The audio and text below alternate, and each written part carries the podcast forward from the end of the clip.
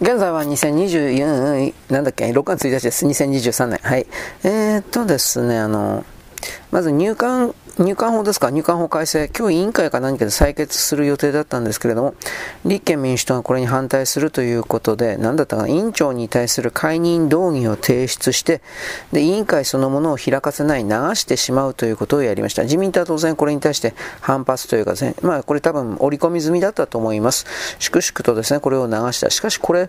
それやっても、今度1回限りじゃないかな。で、再びそれをですね、あの、仕掛けることなんて僕はできないと思うんで、次どうするのかなと。最終的には審議拒否というか、採決拒否の形で、えー、立憲民主党だとか、えー、社民党だとか、そういうふうな反対するような人々が会議場を欠席する、誰もいないというふうな、本人たちはそれでかっこいいと思ってるのかな、仕事してると思ってるのかな、僕はそれはわからないですけれども、そういう形のパフォーマンスだけやって、あまあ、普通の常識で考えればこの入管改正法は通ると思います。ただ、まあ、何が起きるか分からんからね。で、国会の前ではなんかあの反対とか言ってですね、あの、要は外国人斡旋ブローカーであるとか、日本の国家体制を本当に破壊しようと、具体的に行動している極左たち、老人たち、また中韓北朝鮮と繋がってる奴ら、そういう人たちが反対反対と言ってます。もちろん彼らには日当が支払われています。ただでやるわけねえじゃん、そんなん。だから、あのもう裏側が、人々がなんでそういうことをするのかという動機だとか裏側が、全部この明らかになってしまってるこの日本の世界の中で、あのー、なんだろう、人々を騙すということは、僕はもうできないとは言わんけど、だいぶ難しいと思いますよ。あの、見透かされてしまってる。種がばれてしまった手品師ほど、ある意味惨めなものはないんで、そのなんだろうね、こういう言い方になりますよね。あなたたちはその自分たちの5000円か1万円かわかんないけど、その日当が欲しくてやってるのは分かってると。しかしあなた方がやるということは、日本国全体にとっては中期短期においても、ものすごくあのマイナスを、とんでもないですね。悪、悪害、最悪。これを引き寄せるんだよということに関してなんで理解しないんですかみたいなこと。まあ、本当は言わないといけないんですが、これらの方々っていうのは自分さえ良ければそれでいいんで、そんなの関係ないでおしまいです。というか、そんなの関係ないでおし、ね、そんなことすら多分考えることできないんじゃないかな。ただ単にやれって言われたからやっている。典型的な自分のない人というか、そういう言い方しかできないんじゃないかなと僕は思います。弱ったね。まあ、あの、安倍政権の時になって特定秘密法から何からどんどんどんどんこれやられてで、左側の人たち今まではっきり言えば、まあ、中間北朝鮮の人たちは民主党の時に本当にやりたい放題だったんで、油断していたという部分もあったでしょう。ところが、あの、政府機関が次々と手を打ってきた。あのその背後に米国がいるからっていうのもあったけどね、日本の国家体制を変えるという意味で。だから、ある意味左側はやられっぱなしですね。だからといって左側が根絶させられるかという、ゼロにできるかという、どうせそれはできないんですよ。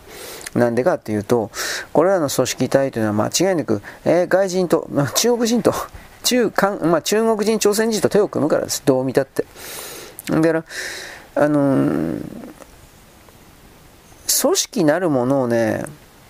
完全にあの根絶ゼロにして、まあ、昔の鎌倉幕府の根切りみたいな形っていうのは、まそれやれれば結構ですが、大体は逃げ延びるんですよ。はっきり言うけど。だから、それらが世代を、次の世代とかに自分たちの何かを伝えてですね、潜在意識的な何かを命令、命令文というかそんなものを伝えて、やっぱり繰り返されるわけです。でもそれをやっぱり今回に関しては終わりにしないといけないから、果たしてどういうやり方があるのかなというのは一応僕の言い方ではあります。はい。で、なんで中間がですね、中間北朝鮮が、特に中間という言い方が、その日本をですね、その干渉していくかというと、彼らは日本、あの、自国から逃げるから。韓国人と中国人の、うん、中産階級よりも上の上流階級が目指すところは日本です。本当の上流階級は昨日も言いましたけど、オーストラリア、カナダあたりです。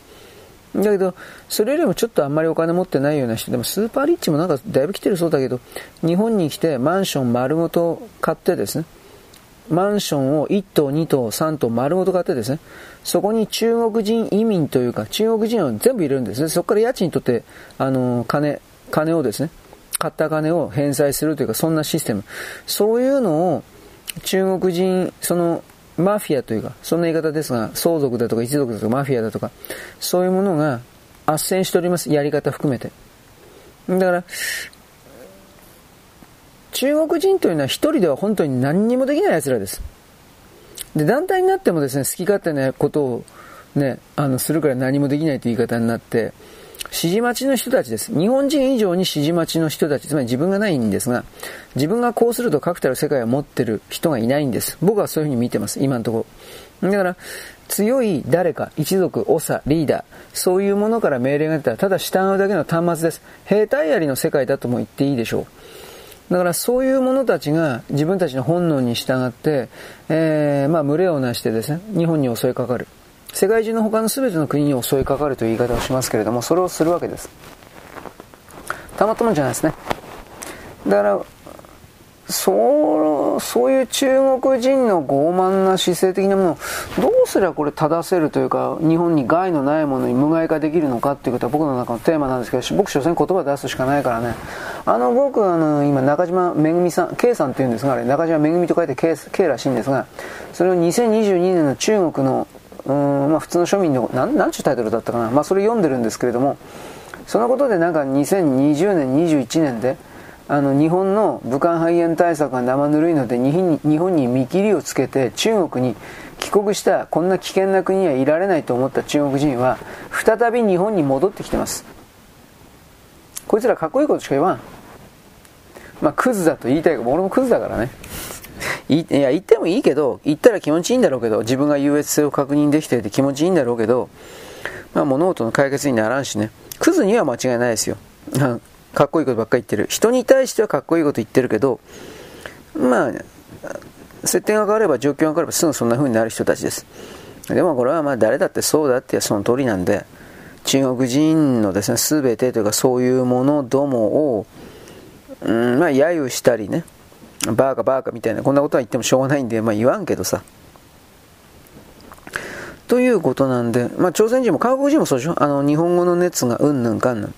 でもでも、今ね、韓国から出てるような僕はその全ての日本語情報というのは、まだどうせ騙しだろうと見てるんで、話半分以下に捉えてます。日韓との関係改善がうんぬんかんぬんで必死になってます。半導体関連のですね、工作機械であるとか、あのー、それ売ってくれなかったら韓国で終わるんで、あの人たちは中国人もそうですが、君子表変するという言葉があるのに分かるように、強いやつにはどれだけでもおもねます。おもねります。弱い、あの犬、犬頃になります。強いやつには。で、自分が強くなったと見越したら、コロッと変わるんです。本当に。それは僕たちは、あの、過去の記録調べて、江沢民とか鄧小平が日本にやってきたと、後、そして、自分たちの国力が大きくなった後、どのような発言と行動したのかと見れば、明らかです。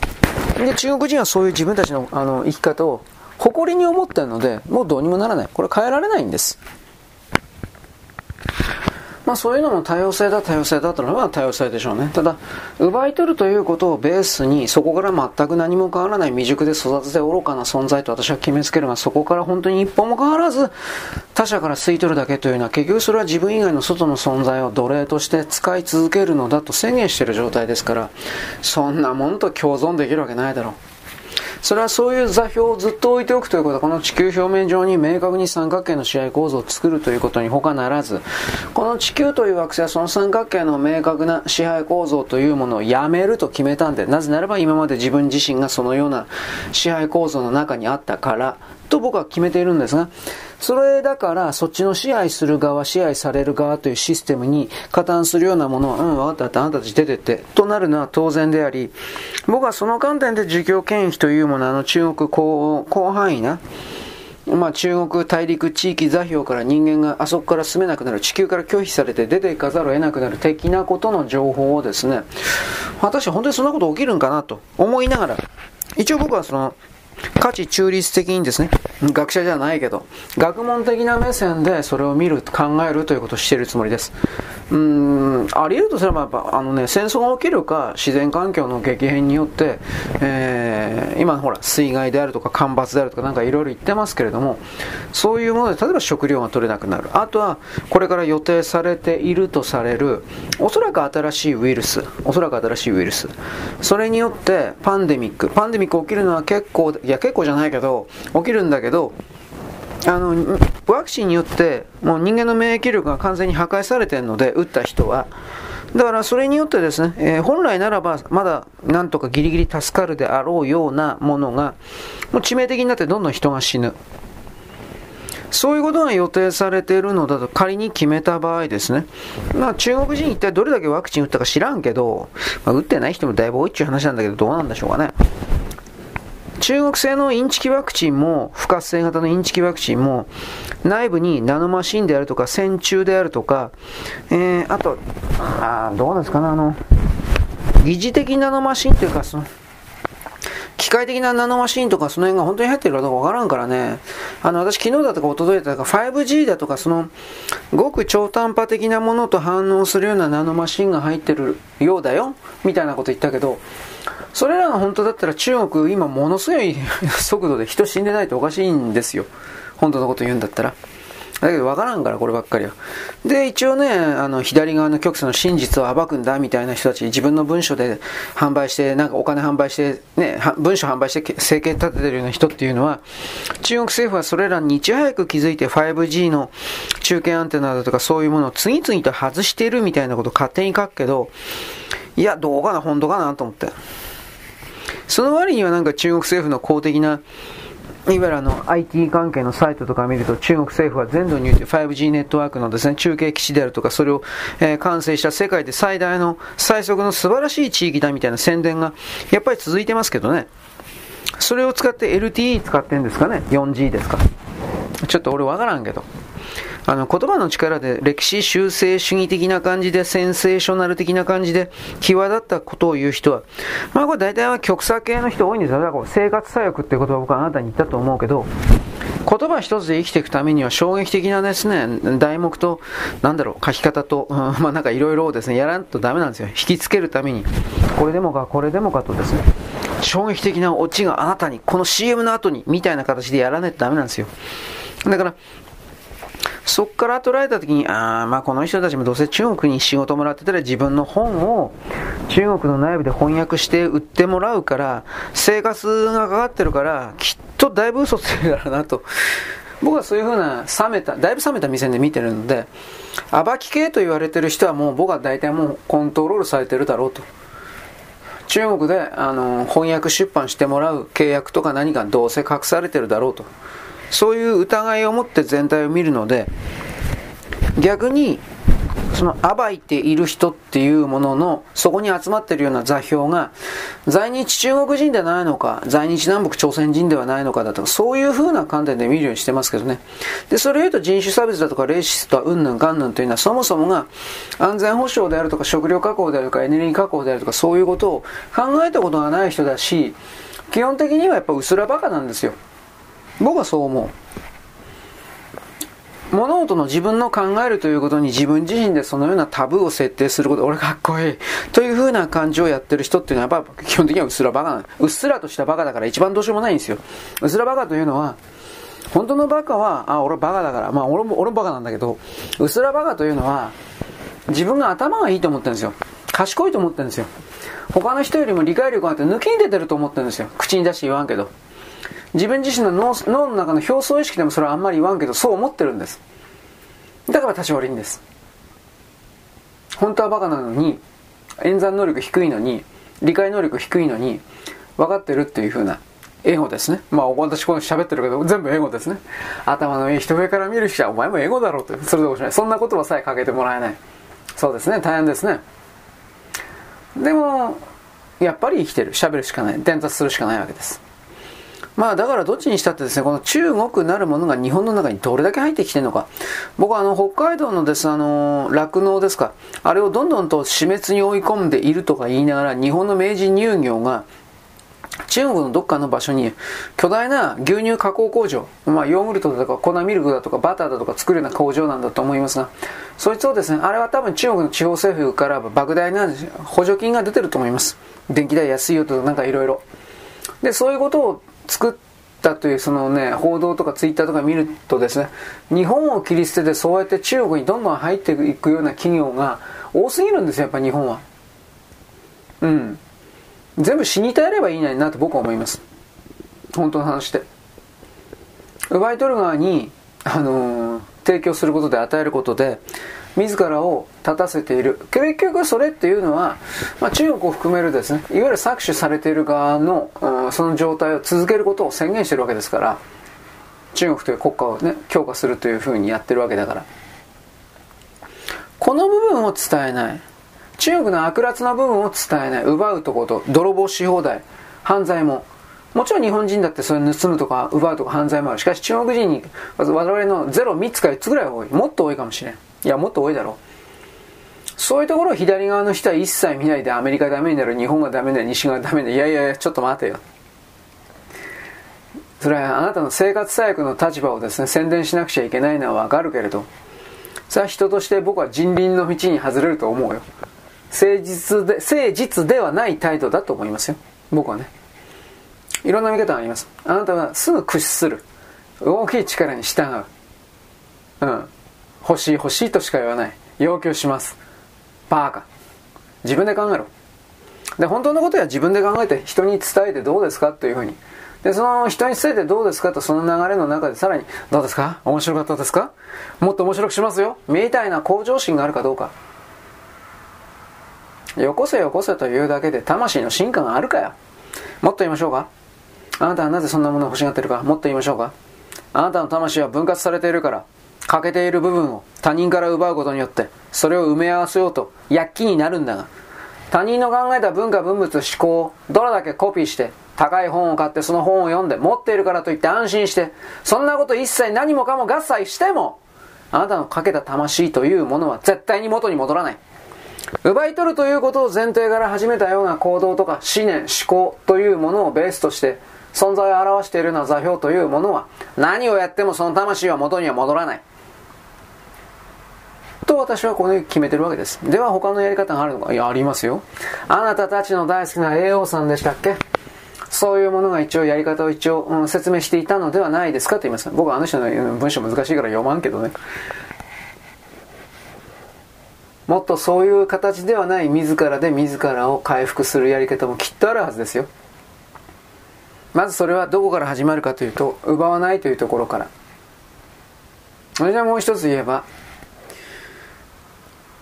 人類全体の思念の流れにおける大きな流動性の中の一部であると理解した上で自分自身がその流れに対してどういう寄与をするのか。それは地球という大きな流れに対して還元するということであり、協力するということであり、その一部であり全体であるということを理解するということ。なんてことを僕は言ったんです。だからこの辺の話題言うとね、変なのが湧いてくると今、そういう話をもっとしてくださいみたいな。なんかおかしな人もいる。いや、僕の目からすらおかしな人。一般の日常生活の当たり前のことをやってから何か言え。うん。その中で、辛い目に遭おうが苦しい目に遭う。そんなもん知ったことか。みんなそんな風になってんだよ。みんなそんな辛い目苦しい目になってんだよ。なめんなバカ野郎。てめえだけが特別かよ、お前。ということを僕はいつも言います。必死になって時間作ってるのにね、もっとよこせ。バーカ。じゃあお前もなんか俺によこせ。そういうことできないでしょやる気もないでしょ生まれてきてからネットに接触したら、よこせよこせよこせ。いいねいいねいいね。フォローフォローフォロー。で、あんたは何か渡したんで、渡したんですか？その人に。世界に。自分自身に。何もしてないでしょ？取ってるだけだ。そういうことの自分自身を突き詰めた、見放した冷酷な、自分自身を物として見るかのような目もなかった。かわいそうかわいそう。自分はかわいそう。大変だ大変だ。知るかバカ野郎。みんな大変なんだよ。甘えんな。みんな大変なんだよ。ということを踏まえて、ね。まあいろいろな情報を取ってもですね、それを自分の中に 隠しているだけで、そしてそのいろいろ取った情報をですね、偉い人に、この人に近づければ自分は偉いんだ。この人の近く、近くに回っていれば、この人の近くを回っていれば、この人の近くを囲めば、自分だけは偉いんだ。自分だけは大丈夫なんだ。そのように考える人が宗教界とか精神世界とかいっぱいいるなと思って。それも結構だ。いや、もちろんそれは会社の中にもいますね。忖度する人いっぱいいますね。会長会長、社長社長、部長部長。派閥の中に入って、偉いと決めた人の周りで ぐるぐる回っている。それは原子核にとらわれた電子ですね。エネルギーがないので、外に脱出することができなくなってしまった電子ですね。なんてことも僕は思うけど。んなこと言ったってしょうがないしね。まあ俺は俺だから。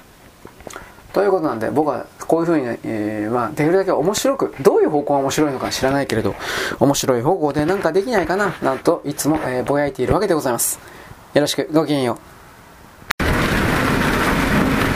現在は2023年の6月の1日のですね、えー、っとね、木曜日でございます。私はですね、ラジルラジルですね、聞いてないんですよ。あのね、NHK でね、今日、今日かな、6月1日の朝、朝、午前中の、えー、4時から5時のですね、えー、ラジオ深夜便のですね、えー、この人に聞くだったか、この声がなんとかだったもう、もう、もう、まあ、とりあえずインタビューやったんですよ。毎日毎日、え、朝4時から5時の間、NHK の第一ですね、まあ、FM でもやってますが、えー、っとそこでですね各回のインタビューをやっております。でそのことで6月1日のそれは誰だったか。南こうせつさんだったんですよ。でこの人はですね喋りがうまいんでさだまさしとかと同じように喋りがうまいんであこれ聞いとかにはいかんなということでちょっとだけ聞いたんですが全部聞いてないんです。でとりあえずその南こうせつ、のねえー、っとね僕深夜ラジオ聞い調べたと言ったでしょ。南こうせつさんはねえー、っとねセイヤングっていうやつをやってたんですよ。当時「オールナイトニッポン」と「セイヤング」ってこれ文化放送ですセイヤングは。これ今でもやってんのかも知らないですよ。セイヤングと。あとは TBS はパックインミュージックだったかな。一応この3つの番組が覇者覇権を競ってたんですが最終的に「オールナイトニッポン」が勝ったんじゃないかなと僕は勝手に判断してるけど当時においてそのセイヤングはやっぱり人気が高かったそうです。あの歌手とかをメインに据えてたんかな。あのパーソナリティを。この辺は僕わからない。まあとにかくそれで南こうせつさんがいたんです。谷村新司だとかそういうのも確か西洋軍にいたはずです。まああと結構いたはずだけどようわからん。えー、西洋軍いつか調べておきます。パックインミュージックは全然調べないから知らないけど。で、まあ、南こうせつさんがですね、えー、いた。でその頃で、えー、ことでですねえー、っとかぐや姫はもう解散したんだけど今ソロで回ってるのかな。でそれでですねそれでですねあのなんだっけ。あの有名なあの歌がですねできたあたりの誰が作詞してどんな時代背景であって、えー、何が、えー、原因だ原因というか制作動機だったのかそういうことのですねインタビュー。僕その辺どこどこだけ聞いたんですよ。なんだっけ乱れ髪。違うな。なんかとりあえずあのえー、っとね僕は曲のタイトル忘れちゃったけど大学生の2人が同棲していて、いやらしい、なんてやらしいの、同棲していて、やりまくりやがって、もう同棲しやがって、同棲しておりましたですね。えー、公衆浴場、風呂屋さんに2人で行って、で、一緒に出ようと言って、なんか、石鹸カタカタなったとか、なんか、なんだっけ、タオルをマフラーが、なんちゅう曲だったかな、なんか有名な曲なんですよ。あーっとね、なんだっけったかな、なんだったかな、あーもう、神田川、神田川、神田川、はい。ものすごい有名な曲で神田川をですね、あのー、できた並びで言ってたこれパ、えーとね、セイヤングでいいんだと思うんですがセイヤングでね、あの、その神田川を収録した LP というかアルバム LP でいいのか？アルバムをですねえー、作っていて、で、音源がアップして、音入れ、つまり歌って、かぐや姫で歌って、で、出来上がったものから順番に番組の中で紹介していくというのは番組宣伝というか営業宣伝やってたんですって。で、その中で何曲目かで神田川が流れた。最初レコード会社と南こうせつさんは、うん、まあこれはシングルカット無理だな、というのと、ああ、なんだったかな。なんかの、なんかのね、B 面だったんだって、最初は。な、な、A 面は何かは知らない。また A 面でなんとかという曲をあの作っていて、で、B 面に神田川を、えー、作って、で、その B 面の神田川をラジオ、セイヤングとするけど、そこでかけたんですって。そしたら、次の週に、今まで来たこともないほどのリクエストのハガキとか感想のハガキが段ボール2箱分来たんだって。今までそんなこと段ボール1箱も来なかったんだって。そうまあ全然来なかったんでしょうね基本的には。手で数えるぐらいだったんだと思います。ところがその神田川かけてですね、まあ、あと女性からなんかいっぱい来たんだったかな神田川の数この曲は誰にも渡さない私の曲よみたいな。お前お前お前何？大学生大学時代に何？同棲したの？何言ってめえ？男とやりまくりや！って僕は興奮したんですが、ね、これはもうこの興奮の仕方ですね、えー、この間教えてもらったですね、あの、山口百恵の、えー、なんだっけ、なんだっけ、えー、青い果実、青い果実、僕はキャンディスだと思ってました。声高かったんで、あの、青い果実のですね、えー、っと、なんだっけ、昭和の、の、の、ハレンチのいやらしい、ビランビランとした、このビランビランという言葉は何とかなんないかと、ね、ビランとしたこのエロ、エロい、あの、えー、っと、えー、と、何をされてもいいんだそうです。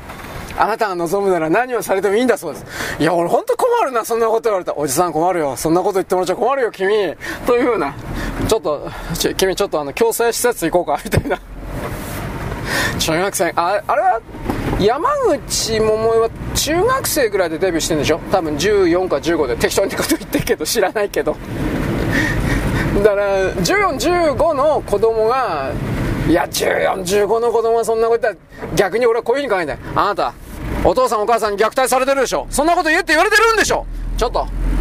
お父さんお母さんのとこに連れてきなさい。ちょっと一発私は説教してあげよう。という僕はこうなります。必ず騙されてるはずですそんな14歳15歳の子供にそんなこと言わせるんだったら僕は許しませんよというふうなことを思ったりもするんですがこれはよくわかりません そもそもデビュー曲なのかな青い果実ってこの辺も全然知らないですよまあ、とりあえず歌詞がいやらしいな。こんなこ、こんな、あんないやらしい歌詞を考えるとろくなもんじゃないなと。本当に当時、聞いた当時は4日5日、4日5日6日前思ったんですが、まあこれ置いといて。そういうことで僕はあの昭和の曲はですね、いやらしいから大好きだと言いました。男も女もですね、えー、曲はやりたいやりたいやりたいと、それしか言ってないので、本当に大好きだ。ね、昭和最高とかって言ってたんです。なんか今平成がね、なんか流行ってる、なんかもう流行りを作るのやめろよ、お前。平成なんかどこに行こうとなんだよ、お前。と思ったりしたけど、まあ置いといて。でその神田川のですね、成立においてですね、同性でやりまくってました。気持ちよかったです。女子大生、京都の方。いや、そんなことは言ってないけどね、気持ちよかったとかね、性行為してた。そんなことは言ってなかったけど、あの、これは私だけの曲よ？みたいな。いや、そ、あなただけの曲とかって言われてもね、何言ってんのこの人って僕は思ったけど、あのー、レコード会社はまずびっくりしたんだって。南こうせつもびっくりしたんだけど、他のメンバーも。まさかこの、一発目かけた時にセイヤングこんな反応が反響あるとは思わなかったって。そうでしょうね。でも今聞いてもあの詩はいい詩なんですよね。正直言うけど。だからその詩を考えた作詞家が北条なんとかっていう名前じゃなかったかな。うんなんか放送作家兼、うん、詩人。あの歌の作詞をするような人ではない詩人みたいな。自由詩主体だったそうですけど。でその人に最初に依頼して、えー、っとね、学生運動の頃の安田講堂か何かのその辺のものを歌詞にしたようなものが一発目。神田川はそこから2年後か3年後だって言ってたね、うん、5発目か6発目の詩なんだって。でえー、っと急遽なんか神田川を売ろうっていうふうになったんだったかな。なんか時代の流れというものはそこまで変わっているということに関してレコード会社とか南こうせつかぐや姫メンバー読み切れてなかったというか分からなかったというかまあなんかそんなことを淡々と語られていたというかそんな内容でしたよ。まあそういうことなんでね、あのー、僕あの、なんだっけ、その4時の番組、名前忘れちゃったよ。その NHK のそれはですね、いつも見ない、聞かないし、たまに聞くんだけど、おすすめもたまにしかしないんだけど、南こうせつさんはきっと、あでもあの人左翼だったかもしれない、左だったかもしれない。ちょっとこれはようわからん。政治的なもんはね。あの偏ったのは左でもいいんだけど偏ったのはちょっと嫌いだなと思って僕はうんあと暴力的な人ね、えー、なんか革命のためにロロロロロみたいななんかそんな人ね、そういうことをやるからあの東大東大騒動か何かでですねあの女の人死んじゃったでしょ名前忘れちゃったけどさそういうのをやめりゃよかったのにな。そしたらまた運動は長続きしたのにな。なんてことを僕は思うけどまあいいです。はい。えー、っと次はですね。えー、っとね何だったかでですねなんだったかな？アニメサイトだとかツイッターでなんとかすげえ情報が出てね絶対嘘だと思ってね僕調べたんですよ。それはね夕日と拳銃だったかな？拳銃と夕日がねアニメ化になるって言うんですよ。嘘つけば野郎なめんなよお前！と僕は怒ってですね、えー、なんか大昔読んだんですけどで、えー、探したんですよ。ななくなってました。えー、なんか俺昔読んで全然覚えてないな。でね、僕は僕は私河合で書房館かなんかで古本で買ったような気もするけどまあ角川角川だったかなもう覚えてないですが。でですねそんなことでですねあじゃあちょっと読んでみようかな調べるために。と思ったらねアマゾン見たんですよ。アマゾンとかいろいろ気違いみたいな1500円とか2000円とかバカ野郎なめてんだかってぶっ殺すって。600円ぐらいの本がね2500円とかね、まあ、古本でもうないからか知らんけど。ねあのー、何だったかな。ひどいのはコレクターズアイテムで1万4000円とか誰買うんだよこんなもんバカじゃねえ。ということで僕はですねあの Kindle 嫌なんだけどああ Kindle にしようかなしょうがねえかな。Kindle にしようかどうしようか今迷ってます。僕は Kindle の本体も買おうかなと思ってるんですがあのー、ねあのすあのアプリじゃなくてアプリでやってるんでしょ。僕はあの人の見ただけでよく分かってないんですよ。あ嫌いだから。があのね質の悪い Kindle 本ってね多分写真製版でやってるつまり写真写してパシャッと撮って写してそれグラフィックで出してるだけ。テキストで表示してないからなんかね長い間見てると目が痛くなる、うん、だからそういうのはちょっと勘弁だなと思って。ままさか縦読みじゃないと思うけど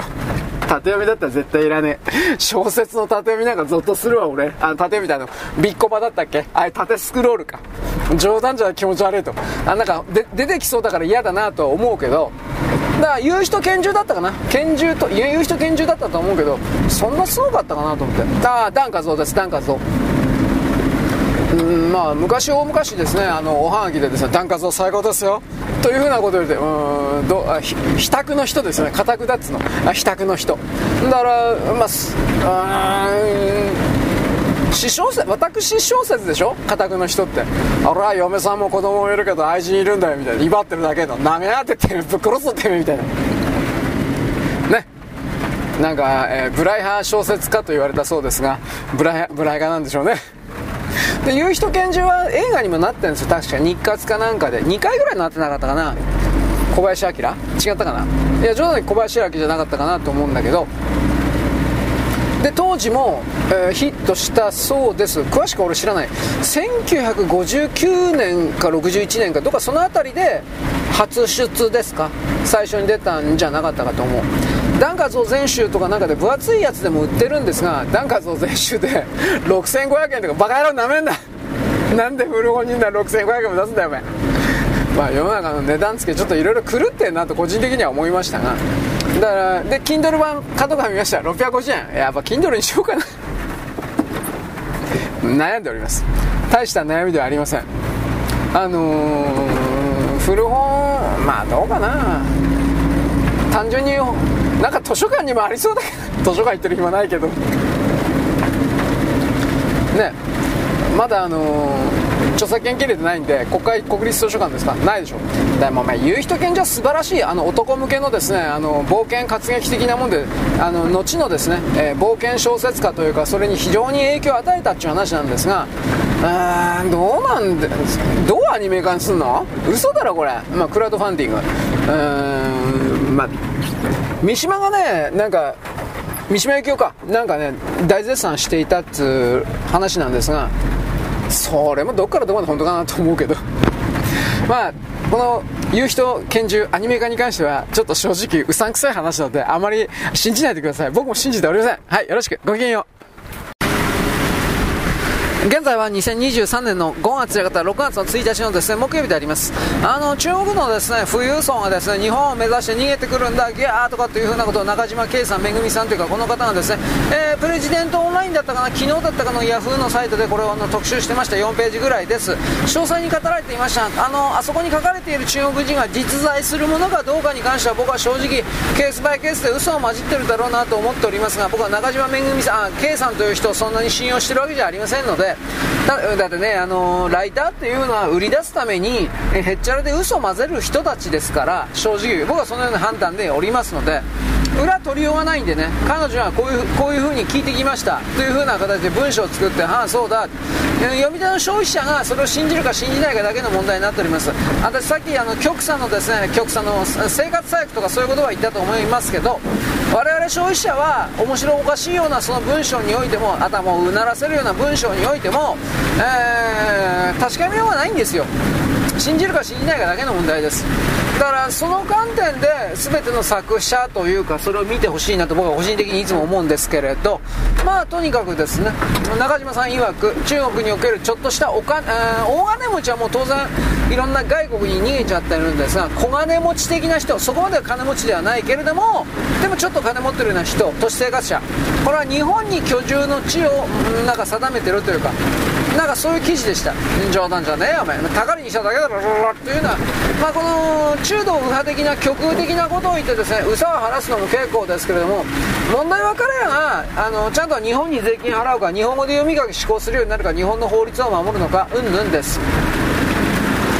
人の国に入入って他人の国に入ってそこの制度の美味しいとこだけ取って都合が悪くなったら逃げるということを繰り返すような人間は来てほしくないです。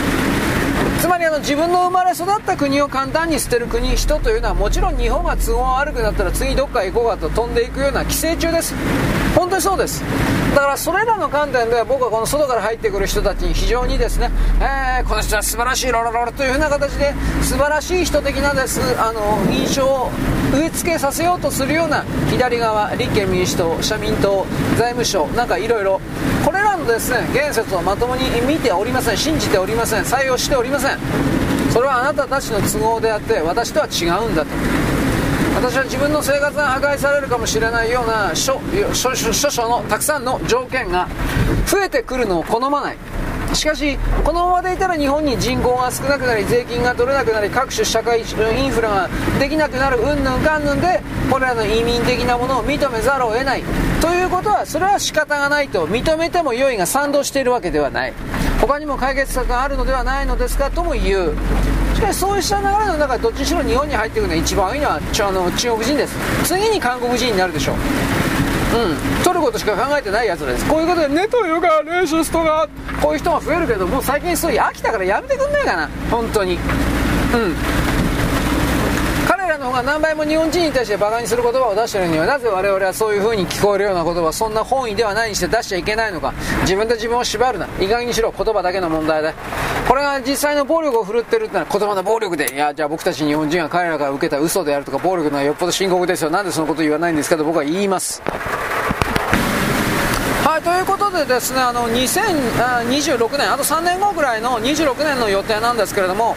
今、マイナンバーカードありますが、マイナンバーカード新しいのにするというふうな発表がありました。多分 IC カードとか IC チップ的なものがさらに強化されたものだろうと思いますけれども、外国人居留者カードだったかな、外国人が基本的には持っていなければならない免許証みたいなカードがあるんですけれども、それとマイナンバーカードを一体化するというふうな措置が、え急がれるというか、26年、つまりそれは何かというと、日本政府というものは台湾の台湾と中国の衝突というか中国が台湾を攻める云々の可能性を25、26年ぐらいまあ見越していてそれまでにはいわゆる外から入ってくるような外国人であるとかそうしたもちろん工作員とか山本いますから犯罪者も。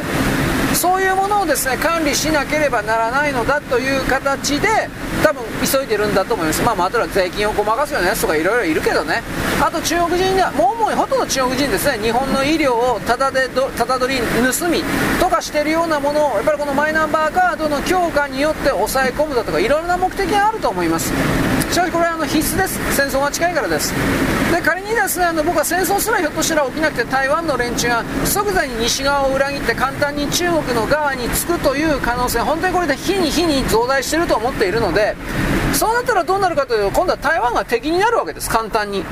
台湾から日本にですねもうその時は台湾という国家ではなく台湾省ですね。台湾省からの人間がです。ね今度は日本に入り込む。そして日本にいる現在台湾からやってきているような人々も即座に敵になるわけです。そうしたことのですね管理を行っておかなければあもうはっきり言簡単に内側からやられる。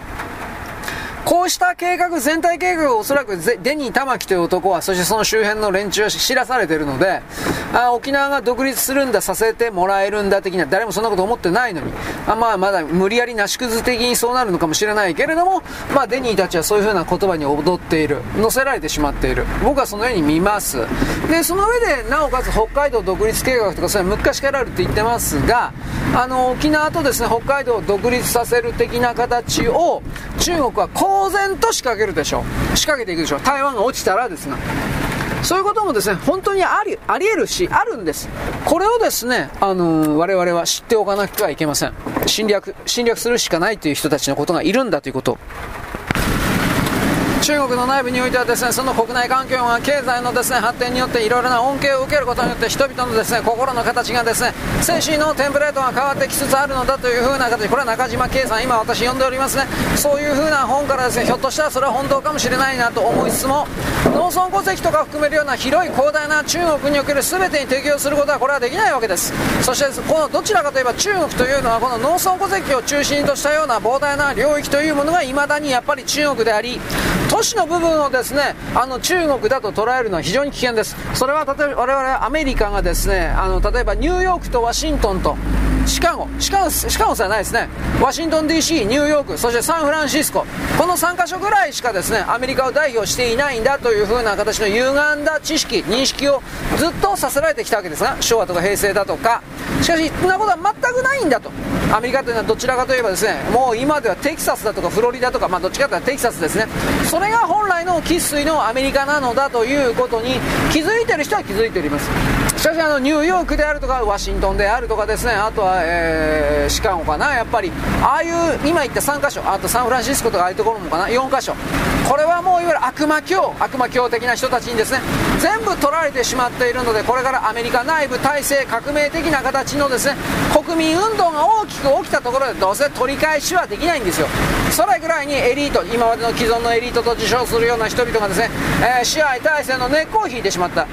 だからそういう形においても米国はやっぱり割れざるを得ないのかななんてことを思うけどこれは分かりません。でも中国においてはですねそこまでどうせいかないんですよ。みんなお金というかエネルギー持ってないからというのは僕の力あなんていうか見え方なんでございます。はいこう尻切り突破だけどおしまい。よろしく。ごきげんよう。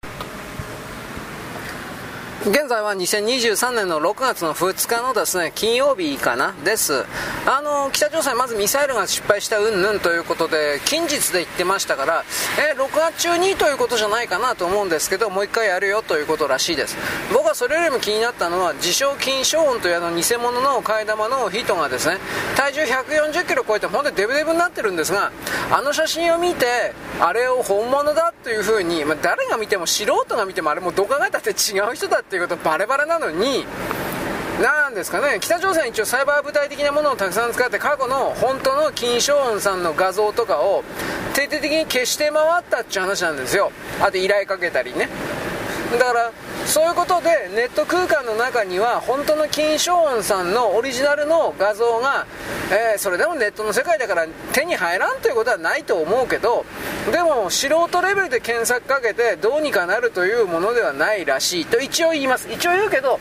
なんでそんなこと言うかというとですねあのこれが偽物でこれがスペアだみたいなことをサイトね米国とかいっぱいあるんですよ。もうあの入れ替わってる支配層入れ替わってる。こいつはあ入れもあなんだっけバイデン例えばバイデンだとかそういうので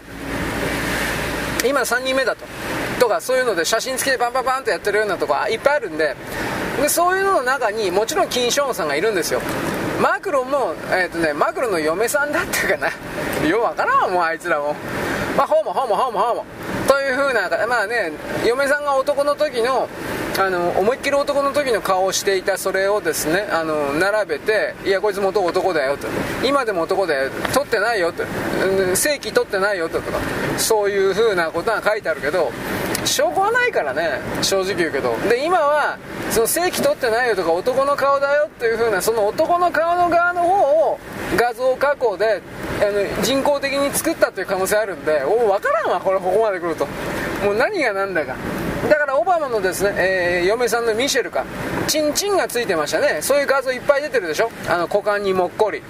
だからそれもですねあの股間にもっこりの画像の方が偽物でという言い方あるんです。だから分からん。つまりそそういうふうに考えさせるために認識阻害で山ほど情報を出すことによって何考えてるかわからない状態にしてしまうということを各国は仕掛けているらしいです。つまりそれは各国を縦断して横断してまたがるようなですね。カバールやらディーブスセートやらまあいるでしょう。いないわけがない。いるでしょう。でそれがですねおそらく本拠地はスイスじゃないの？と一応言っとくけどね。スイスにいるですね、えー、なんか女の人らしいんですけど肉体を持った女の人いるらしいんですよ1人。1人がまあ1人だと思うけど。他にも多分数名いるんだと思うけどさ。でスイスに関してはなんか本当に怪しげななんかね、えー、催しとかなんか1年1回かなんかやってるの知ってるでしょ。あれが結局モレクシンなんでしょうね。モレク神。モレクシン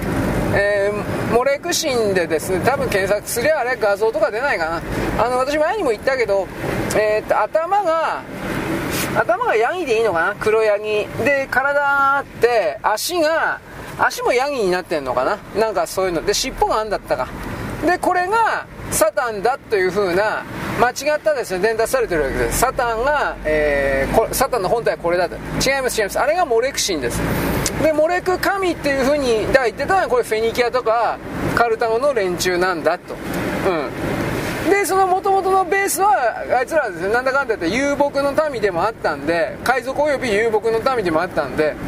遊牧の民何かって羊飼ってたんで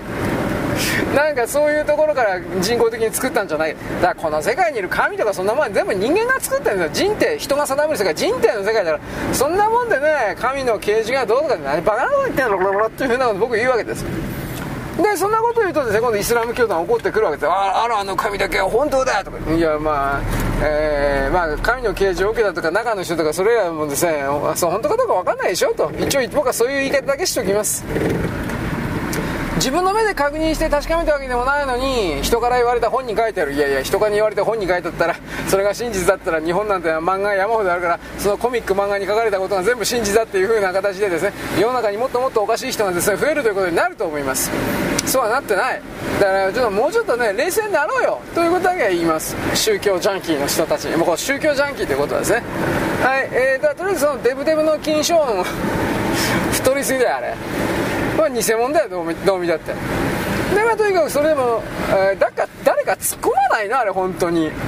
あの公的機関で。G7 とかそういうところで。みんな分かってるくせにね言わないんだよ。それはねなんでかって言ったら面倒くせえんだよはっきり言って。関わり合いになりたくないんだよそんなことで。僕はそう思いますよ。あとはそうでないんだったら北朝鮮に西側の支配層が何らかの形で、えー、関わっておりその関わってる形が西側の支配層に利益をもたらしている何かがあるんだろうなと僕は言わざるを得ない。まあ大体そんなおじじゃないですか。はい。ということでとりあえずあのー、おそらく今月中にもう一回ですね出しますよということらしい。あ打ちますよということらしい。困りましたね。うーん。次は失敗させられないとは思うけど果たしてどうかな。あのー回のね、ミサイル発射の失敗云々というのは、急ぎすぎたからっていう風な、なんかね、あの、第1段目ロケットか2段目ロケットかわかんないけど、それらの部品が海に落ちていたっていうやつを回収して、まあ、その画像写真は昨日だったか一昨日だったか各報道配信者に出てたけど、まあ、あれ見ても僕は何もわからんけど、とりあえずあの、雑な作りだったそうです。本当かなって思うけどね。まあ、とりあえず、2発目撃ったら成功するというものでもないでしょうしね、これは分からない、僕はあの言ったと思うけど、北朝鮮が今、小型化、核弾頭の小型化の、あのなんというか、実験をやっておりまして、でそれに成功すると中国は思いっきりそのなんというかな北朝鮮を敵視し始める。ということをまず言いました。でこれあの時ね俺まだ言ってなかったことだったんだけど北朝鮮が完全に核弾頭の小型化に成功して多弾頭核ミサイルというものに成功するとですねそれは日本の完全なる脅威で日本の核武装というものの機運が、えー、政権内でで経済界で高まっちゃうんですよ。でそれは絶対にさせないという米国のですね、えー、勢力がいる、まあ、キッシンジャーたちとかそういうものが。だからそういう人たちが北朝鮮のロケットにサイバー攻撃を仕掛けたという可能性だけは言っておきます。つまり中国がサイバー攻撃を仕掛けたか知らんし米国がサイバー攻撃を仕掛けたかもしれません、まあ、あとサイバー攻撃ではなくて何らかの単純なちょっとした破壊工作。本当にですねあの燃料管のですね一部だけがボンといくだとか電気系がショートするだとか。そういうですね本当に本当に小さな破壊なんだけど全体が一発でパーになるみたいな。そういう破壊工作が仕組まれた可能性も考えておかなくちゃいけない。でそれは結局米国か中国かということになるんですよ。もし破壊工作ならですよ。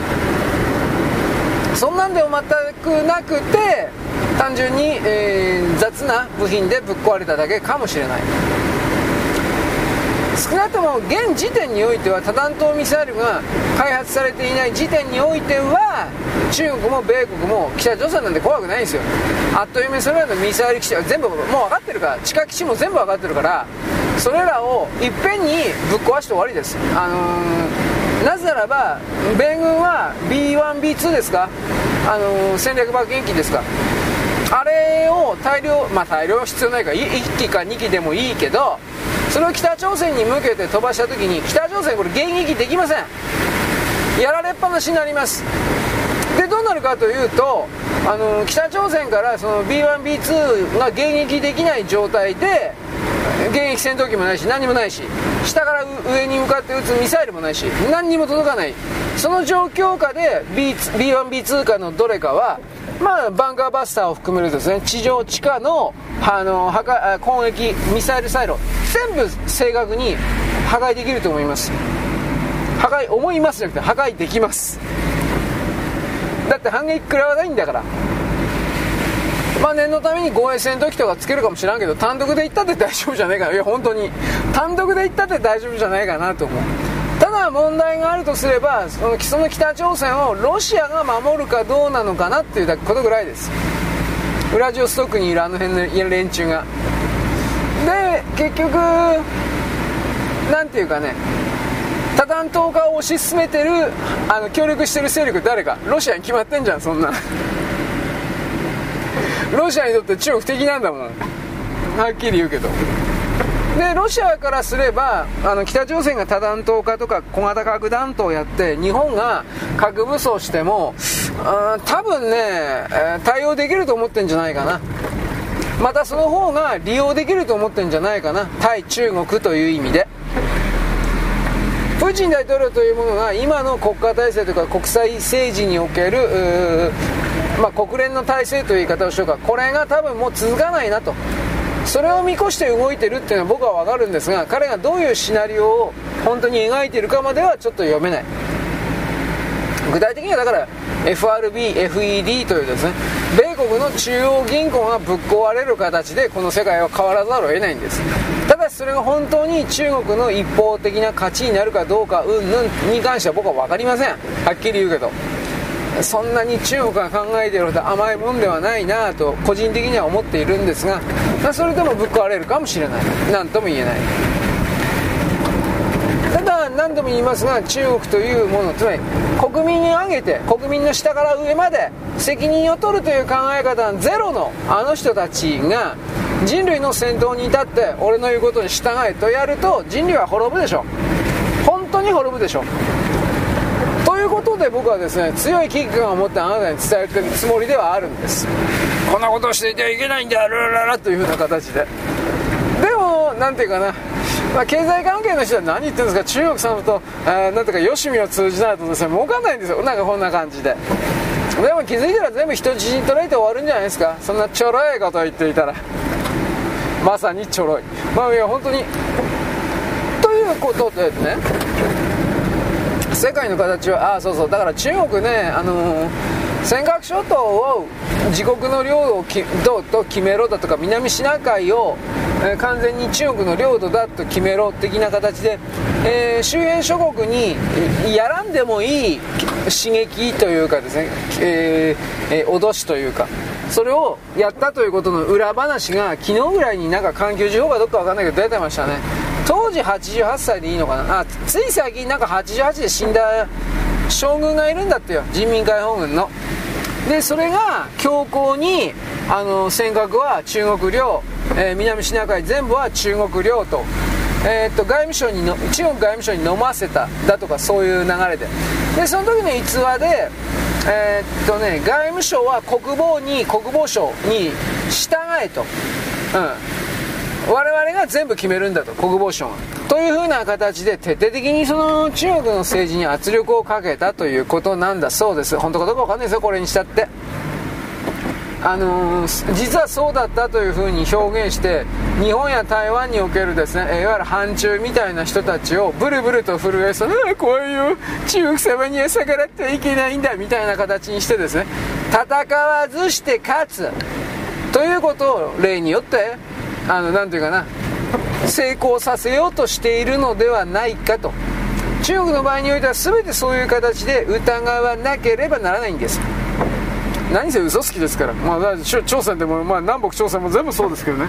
あの人たちはね嘘をついてると自覚がゼロなんですよ本当に。空気のように嘘をつくじゃないんです。嘘が空気なんです。いや本当に。世界の認識がそもそも僕たちと絶対に違う。嘘から入る。できもしないことをとりあえずこの口で言う言葉で言う。後で実現すればそれでいいっていう。その文句あんのか？こうこういう考え方から一歩も動かんから話が全然なんというか進まねえというか。本当めんどくさいよ。と僕は個人的に本当に思いますよ。結局こういうね奪うことしか考えないような人間集団の座標というのはそれを構成している国民の一人一人の意識を変えていくしかないんですが意識というのは、ね、心の形というのは外からの刺激を受けて大体変わるんですよ。人間の体験を通じて、まあ、当然それは構築されていくし変わるという言い方はするけれどもあの中国の座標においては特定のさ、あのー、政府が用意したような行動と認識パターンしか基本的には用意しないから用意されてないから一応そのネットはね実は自由で西側世界のほとんどをあのアクセス可能でダウンロードも可能でという状況であるけれどおそらくそれのね情報をねあの中国人自身が自らの自尊心をベースにしてる。中国は最高だ中国が一番なんだという風な形でこれ非常に強くなってるから何をどうやったって自分にとってだけ都合のいいような物語設定というかそれしかもう求めないというか認めないというかそんな風になってんだと思うよ。そうなるともうこじれるから、こじれてるから、何やっても、もう何やってもダメなんじゃない？それっていう風な。そこから自分がそういう心の状態にあれば、もう自尊心のね、自尊心ベースの、うん、なんだろうね、すごい人 になってるっていうことに気づかないんだから、それはそこまでいくと何やっても無駄な状態のような気はするけどね。まあ、とりあえず彼ら自身の問題ではあるけれど、いろいろとね、まあ、どうすりゃいいんだろうね、本当に。日本アニメで、日本、日本アニメでくるくるパンにもしてる最中ではあるけど、根幹的なところ変わらんもん。それは何かというと、我々中国人は優秀な一番の存在で、他の存在は全て我々中国人の奴隷だという、ここれ本当に変わらんもん。だから結局そういう部分が、あのー西洋の側における、なんだろうね、悪魔主義的な人ですか？こういうのってやっぱ仲、仲良くなるというか、中の人一緒なんだろうと僕は言います。中の人、謎の言葉ですね。魂ですね。というようなことを言うけど、まあ一緒なんだろうと僕は簡単に捉えています。しかし、だからといって諦めるわけにもいかんという面倒くさい状況なんだという、これだけはですね、伝えておきます。よろしく。ごきげんよう。現在は2023年の6月の2日のですね、えー、っと、もう金曜日ですね、金曜日です。えっとね、まず、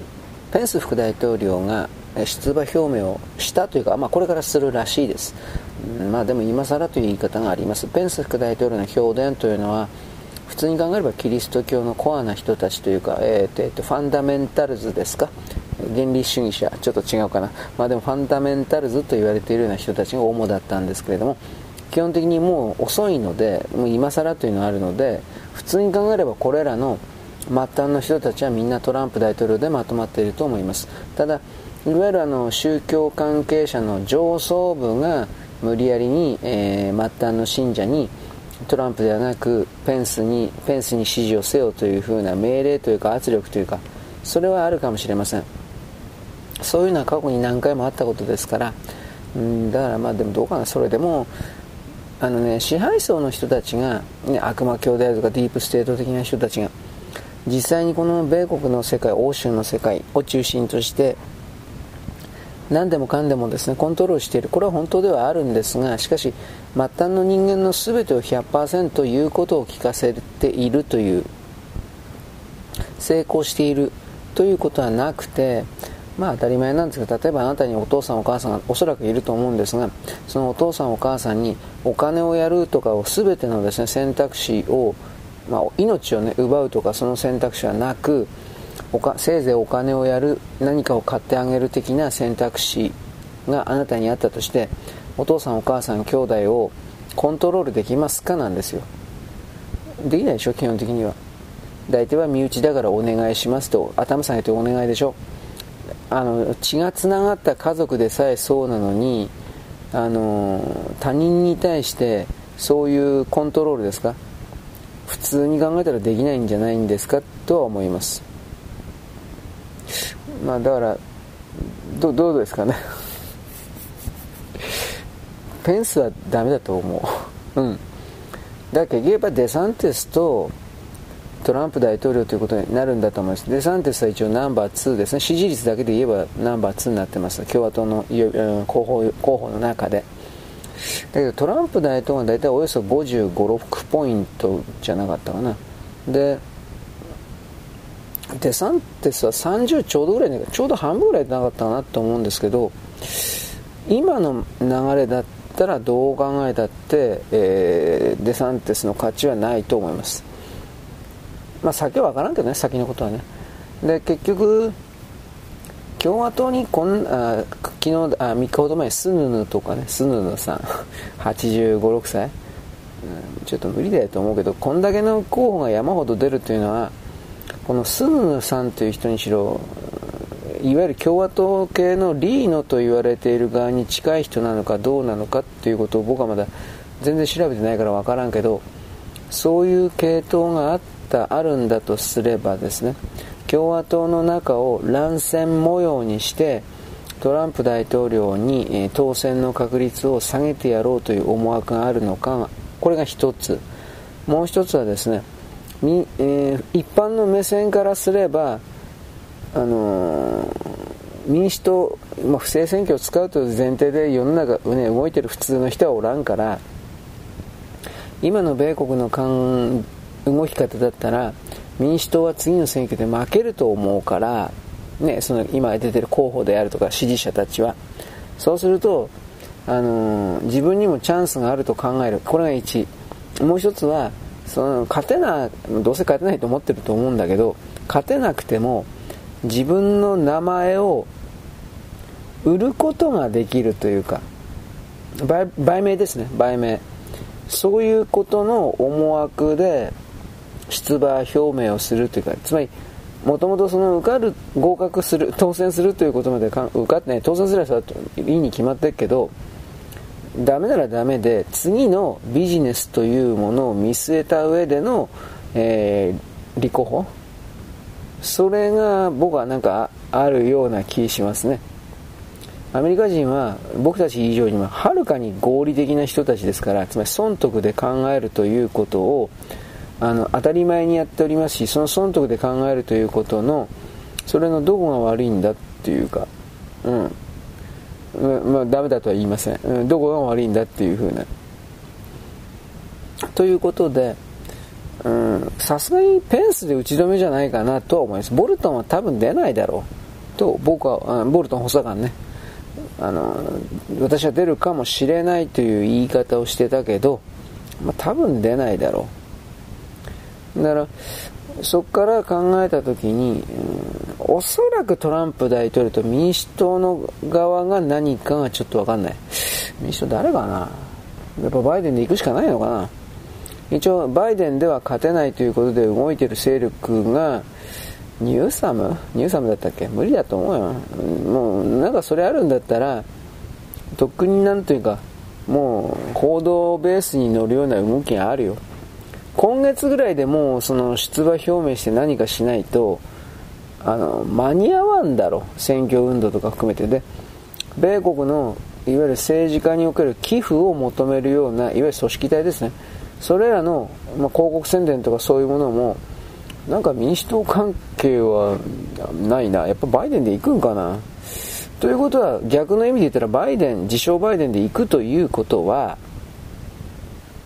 不正選挙におけるよっぽどの自信があるんだと思いますよ。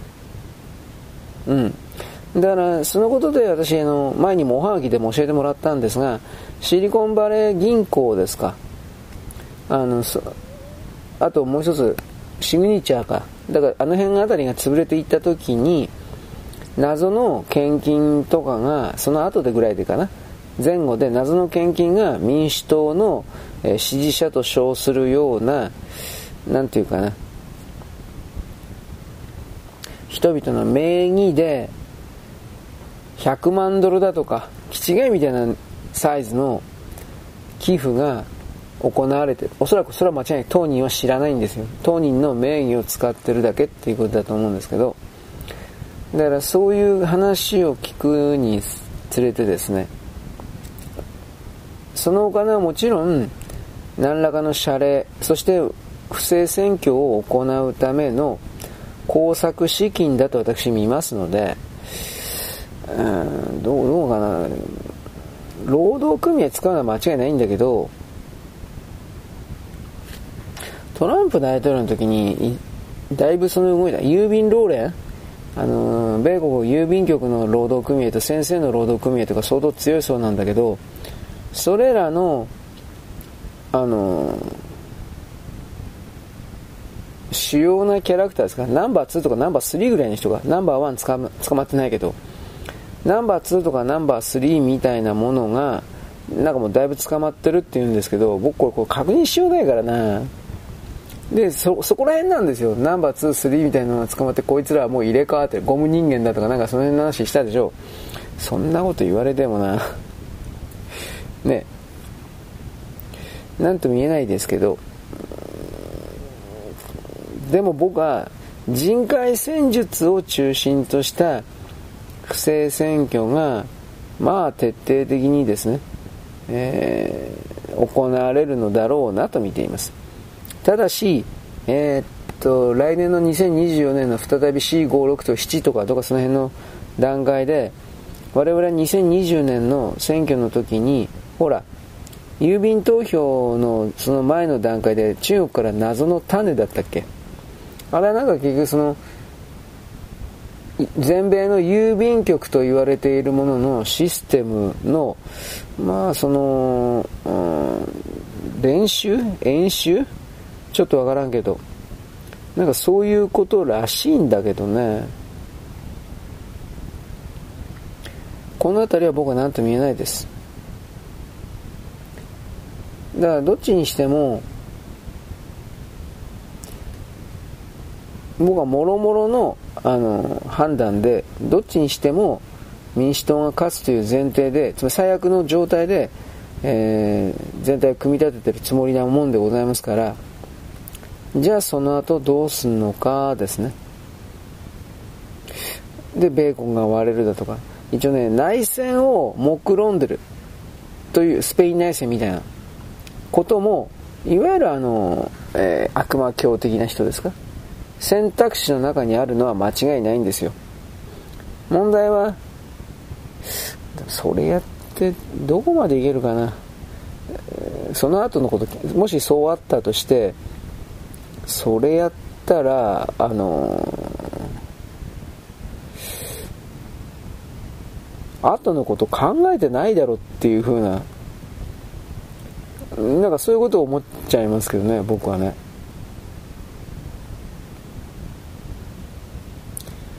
まあいずれにしても2024年が僕はどっちにしてもあの人類における、まあ、特に西側世界におけるっていう言い方になっちゃうけれどそれらのですね臨界点というか多分そんな形になるだろうなと見ています。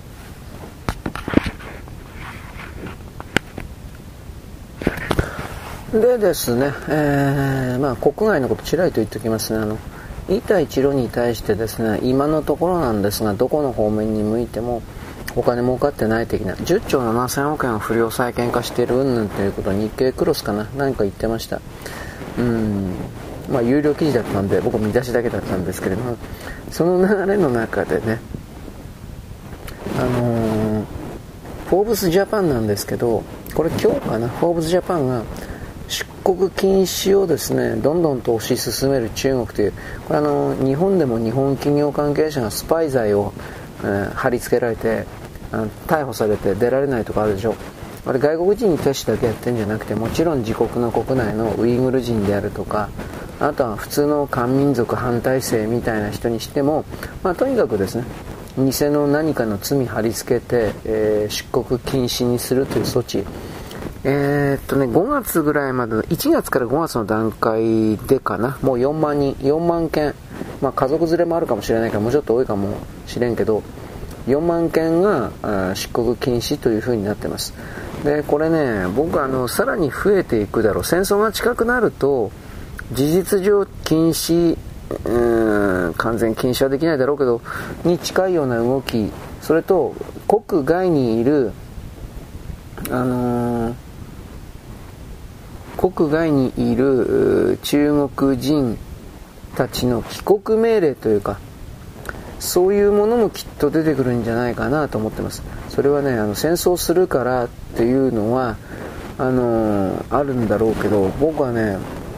中国で本当に一体どれぐらいの人間が死んでるかわからんので何とも言えんのですけどいわゆる労働現場を維持できないぐらいに本当のところ死んでんじゃないかなと疑ってるんですよ。で外国人を入れたくないんですよ中国人は。まあメンツがあるであるとかそういうのもあるけどまだきっと人間的に数的に余裕があるから農村戸籍を含めるあらゆる、あの、人々を搾取すればいいというふうに考えるのかもしらんけれどもこの辺りは僕分からんですね。人が死んでるという動きと中国の国から出さないという動き。まあ、体制誤字ではあるのは間違いないんですけど人出てってもいいよっていうふうなことをやったところでそんな何億人も逃げるわけないから、うん、この辺りの記事はどうなのかなっていう気はしないではないですね。ただ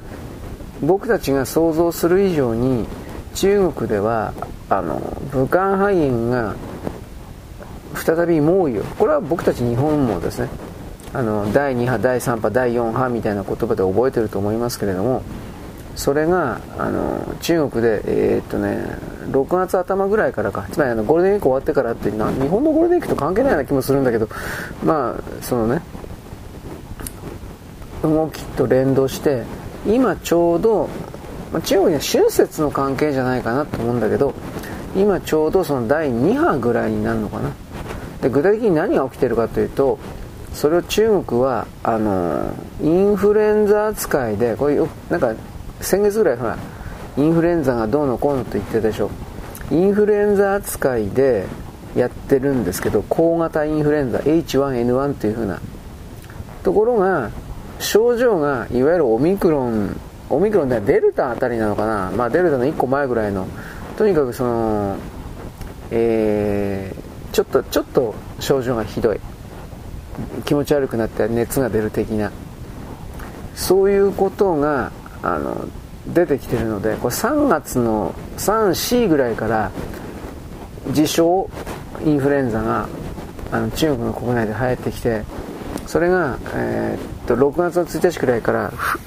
さらに増えたんじゃなかったかな。でもその自称インフルエンザのその症状で具体的にはどれだけ死んだのかとかそれは発表されてないからね。中国は絶対言わんからね都合の悪いことは。だいぶ死んでんじゃないかと僕は思うんだけどね。なぜならばそれはあの台湾から中国に向けての福建省を含める各省に向けての死体袋のね受注がねもう2年分ぐらい2倍3倍でどれぐらい実際はどれぐらいの数か数か知らんけど2倍3倍で増えてるっていう記事を僕去年ぐらい見たんですよ。多分これプロパガンダというか嘘、まあ、台湾もね嘘ついて中国の中でこれだけ死んでるっていうようなことを宣伝するとかそれはきっとあるとは思うけど多分多分その疫病関係でそれはやらないと思うんですよ。多分なんだけど。あの政府機関がいくら中国だからといって疫病的なことをやるとうん体制の信用性がなくなるから、うん、という言い方になりますね。今のねワクチン接種してない国でも超過死亡がなんかね出てることの報告がボツボツ出てんですよ。だひょっとしたらなんだけどやっぱりなんか変わったやつが来てんじゃないかなとは思うんだけど何とも言えないですね。ブルガリアとかですねあの日本の人口比で換算したら120万人死んだことになるんですよ。10倍ほどの死亡率で言ったら日本の超過死亡率の10倍なんです。ルーマニアも日本の人口で換算したら77万人が死んだことになるんです。だからそんな国がポツポツなんか最近出てるんですよ。何が本当のところ起きてるのか。これはあのいわゆる人口削減がとかって仕掛けた人たちも本当のところ分かってないんじゃないかなと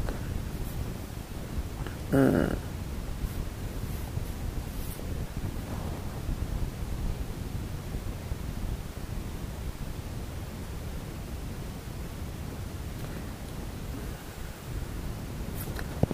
まああんまりねあの危機を煽ったりするような言葉をやってもしょうがないんですけど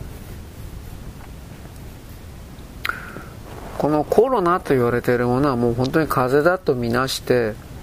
共存するというか根絶はもう無理ですわ。それはねあのー、ネズミいるでしょう月種類、こいつがねニューヨークの報告なんですけどニューヨークは下水道に800万匹から1000万匹ぐらいネズミ住んでるって言うんですけど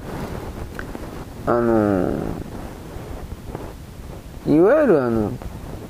武漢肺炎のアルファとかデミタデルタとかオミクロンとか全部に感染して培養期キャリアになるんだということがもう分かっちゃったんですよ。だから今この瞬間もなんというかねばい菌だらけのネズミが地上に出るだけでそのなんていうかなネズミの汗だネズミだって汗かきますからそういうことを含める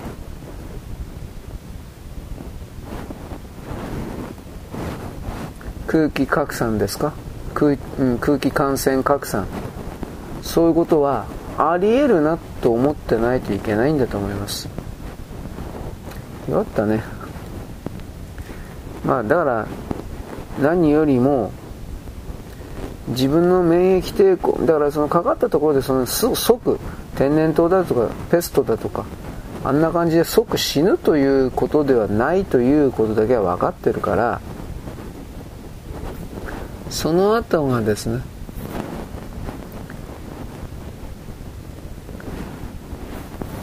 どうなるかですよね。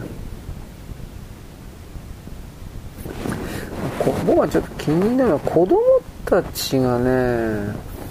2回目3回目の 3, 3回目はごめんなさい。でも2回目ぐらいの再感染。まあウイルスの形違うんだろうけどあのー、再感染がねだいぶその症状が重い人が多いみたいなんですよ。ただこれも本当なのかどうかわからんからね。ただねこれ今マスクに関してはせんでもええという風な形のまあ今国内になってるけどこれはかかりやすい人がもう一発でかかるという意味なのかどうなのか分からんけどマスクしてなくて再感染したっていう表現になってますね。でもう一つすげえ気になるのはあのオミクロンになってから急にですね長期障害の発生率というものがつまり長期にわたって体に変調が出るという発生率があの増えてるっていうふうな報告も出てます。で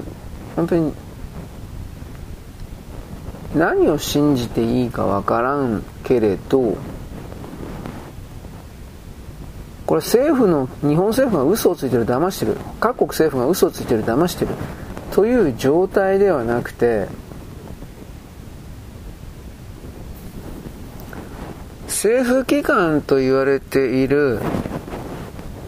人々集団が本当のところ分かってないんじゃじゃないかな。う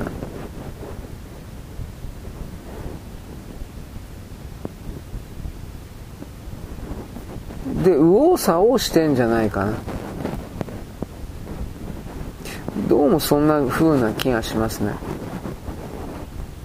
まあ、ワクチンがすごい在庫が残ってるからワクチン打ちましょう的なこと言ってるけど、でも今、やっぱり5類にしちゃったからっていうのもあるのか知らんけれど、そんなに力、6回打った人いるもんね。そんなに力強い子は言ってないけどさ。